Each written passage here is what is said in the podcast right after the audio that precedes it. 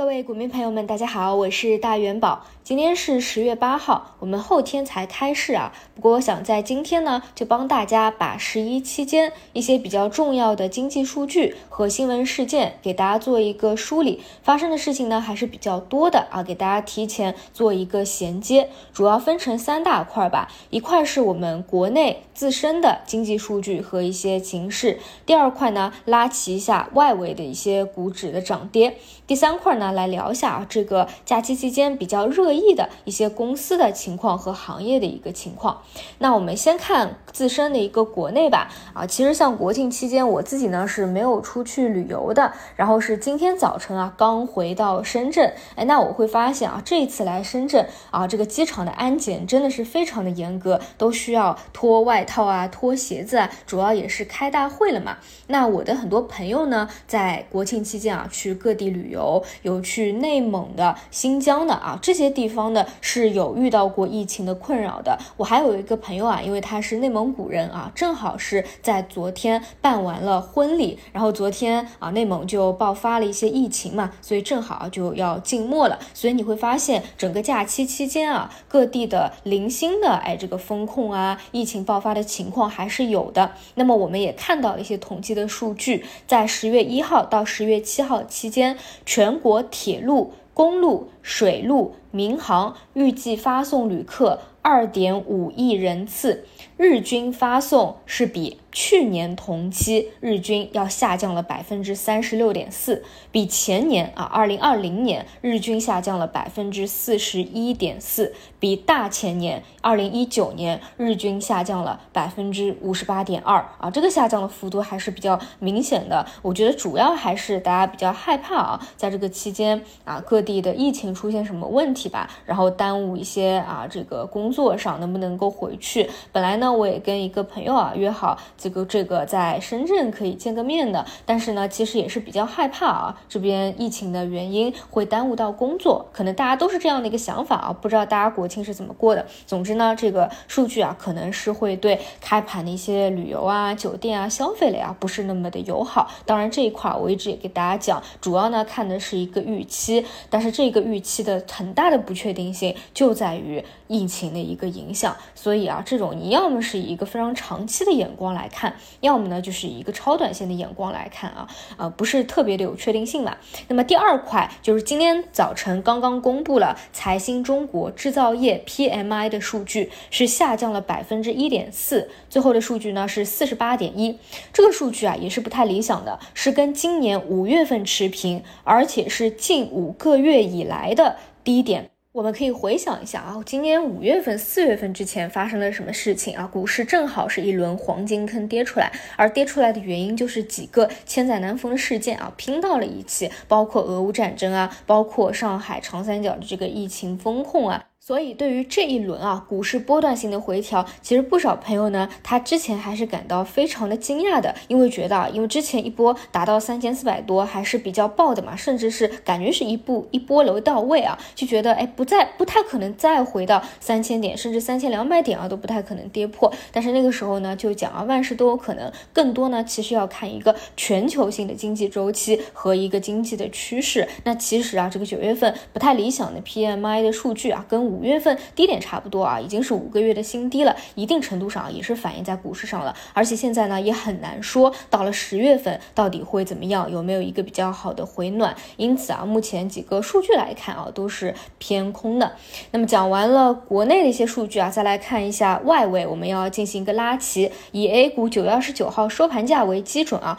那美美国股市这边啊，道琼斯和纳斯达克做了一个过山车，但是基本上呢是持平的，恒生指数。是涨了三个多点，布伦特原油是大涨了十二个点，美国天然气期货下跌了三点七七个点，美元兑离岸人民币基本上是持平的。这里值得去聊的呢是美股啊，因为过山车还是比较明显的，而且呢，在昨天十月七号是发布了九月份的非农就业数据，增加二十六点三万，是比预估的要多的，失业率是比预估的要低的，因此呢，美股出现了大跌啊。为什么？当中的逻辑就在于大家预期十一月加息七十五个基点的可能性就提高了。这个逻辑啊，跟我们当下看 A 股啊是不太一样的。如果说经济比较好，那么加息的预期可能会就比较强一点。关于这个点啊，也是我在国庆假期前啊给大家去强调的，这个数据很重要啊。如果说又是比较爆超预期的，可能又会导致外围的一个打跌啊，这个对我们的 A 股开盘也不太友好。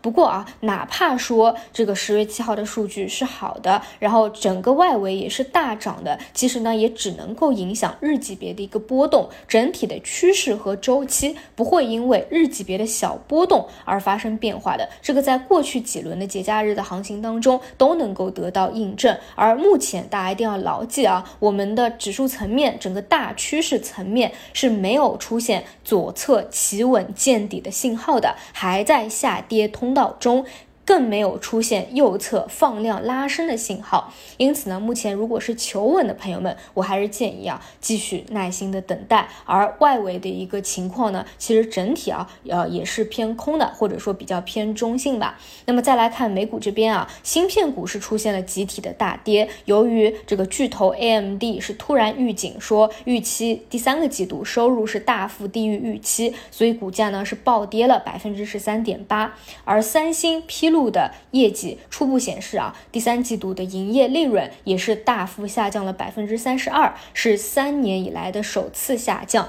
主要由于呢 PC 市场弱于预期，出处理器的出货量。减少啊，关于半导体啊，尤其是 PC 板块的，我也一直给大家讲，千万不要去碰它。整体来说还是一个下行的趋势。之前呢，我们的半导体啊是有过一波的，但是更多是一个事件的驱动，并不是一个行业景气度的一个上行。这个是外围的一些情况。然后呢，我们再来看一下啊，假期期间我们 A 股的一些上市公司啊，比较大家热度比较高的。首先呢是海天味业啊，我在这个假期期间啊，跟一些啊年长的家人们吃饭的时候，大家聚餐都有提到过它，可能因为大家都比较关心嘛，这毕竟是跟我们的日常都是相关的啊，而且平时家里，我觉得大家可能多少都会用到海天味业吧，毕竟它是酱油行业的一个绝对的老大。那那么这里的海天味业啊，就涉及到一个双标的问题，有网友发现啊，国内的这个海天味业。上面显示一大堆的添加剂，但是出口的却是比较干干净净的。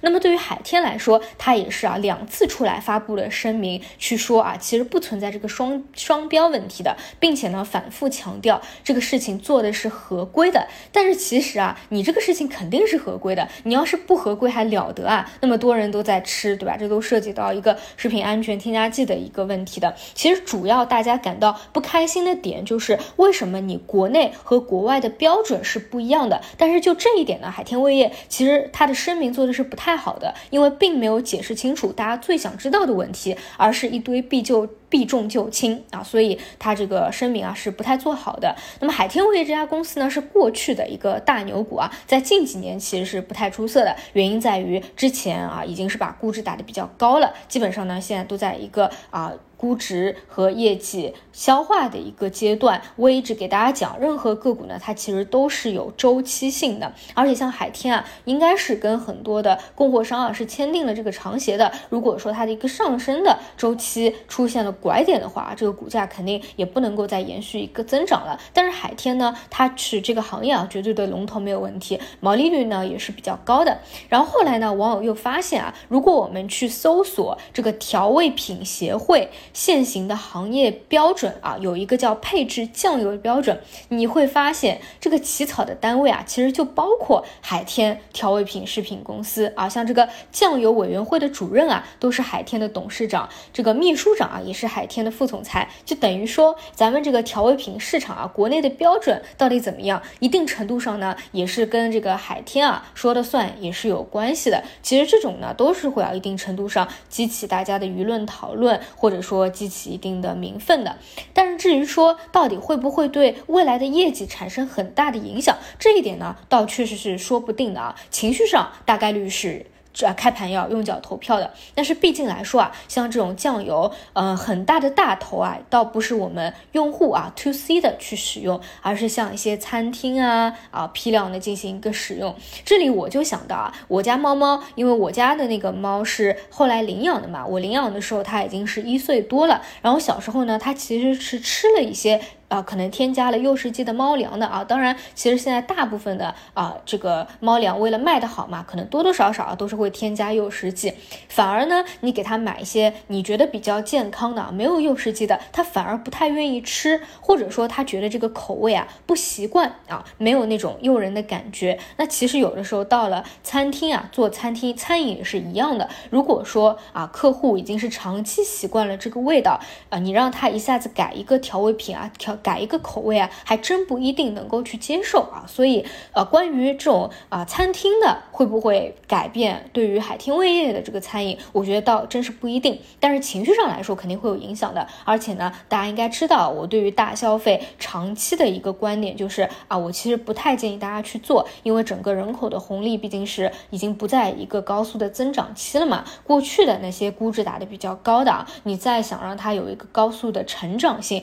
我觉得还是比较。困难的，所以我这边呢，主要平时啊，还是给大家去聚焦在像啊光伏啊、风电啊、储能啊这些高景气度方向上啊，这边讲的就比较少了，好吧？这个是假期讨论最多的。另外呢，还有就是招商银行啊，原行长田惠宇被双开了，这个之前啊调任就有各种说法啊，之前股价也已经是暴跌过一波了，这个算是一个事件的证实吧。那么还有一点就是啊，新能源车的行业，这个假期呢。新势力是出现了批量的暴跌，那么九月份新能源车的交付榜榜单也出来了，像比亚迪啊是非常非常的出色，九月份是交付了二十万辆，而海外呢也是拿到了十万的订单，但是。就在这么傲人的一个成绩下，其实港股的比亚迪都没有一个特别好的一个反馈啊，并没有一个特别好的认可度。这说明什么？说明当下的市场还是弱的，或者说大家对于成长性的一个逻辑还是会有一个质疑的。因为毕竟现在国内的一个渗透率已经是达到了一个阶段嘛，你之后还得去看一个出海的情况。而除了像比亚迪啊特别傲人啊，其他的新势力什么理想啊等等啊发布了 L 八的情况下，这个股价呢还是出现了较大的一个跌幅啊，这个都是跟大家对于渗透率啊、成长性啊，包括这个销月销量的环比的下降啊，都是息息相关的。因此这个方向啊，有很多用户之前也在说，可不可以现在去定投新能源车的 ETF 了？毕竟呢已经是回调了比较大的一个阶段了。其实我的建议是再等一等啊，因为市场的一个风格偏好。也是非常关键的。如果说在那么好的数据下啊，资金对于龙头股都没有认可的话，也没有出现右侧的趋势来的话，其实你等于是一个主动买套了。你现在还不清楚这个消化估值要到哪一个程度，所以我的建议也是再等一等，好吧？那以上呢就是主要的一些事件啊，说的也是比较多，先给大家梳理清楚，大家可以知道一下整体假期期间的消息面的情况怎么样，自己做一个判断啊。我的想法是相对来说啊是。偏中性偏空的？那我们之前在节假日前啊，基本上就是一个清仓或清仓的阶段，所以呢，大家也没有什么好的一个心理负担，对吧？我们还是耐心的等待右侧趋势的出现，或者说左侧落地的一个信号，好吧？那今天我们就聊到这儿，明天再见，拜拜。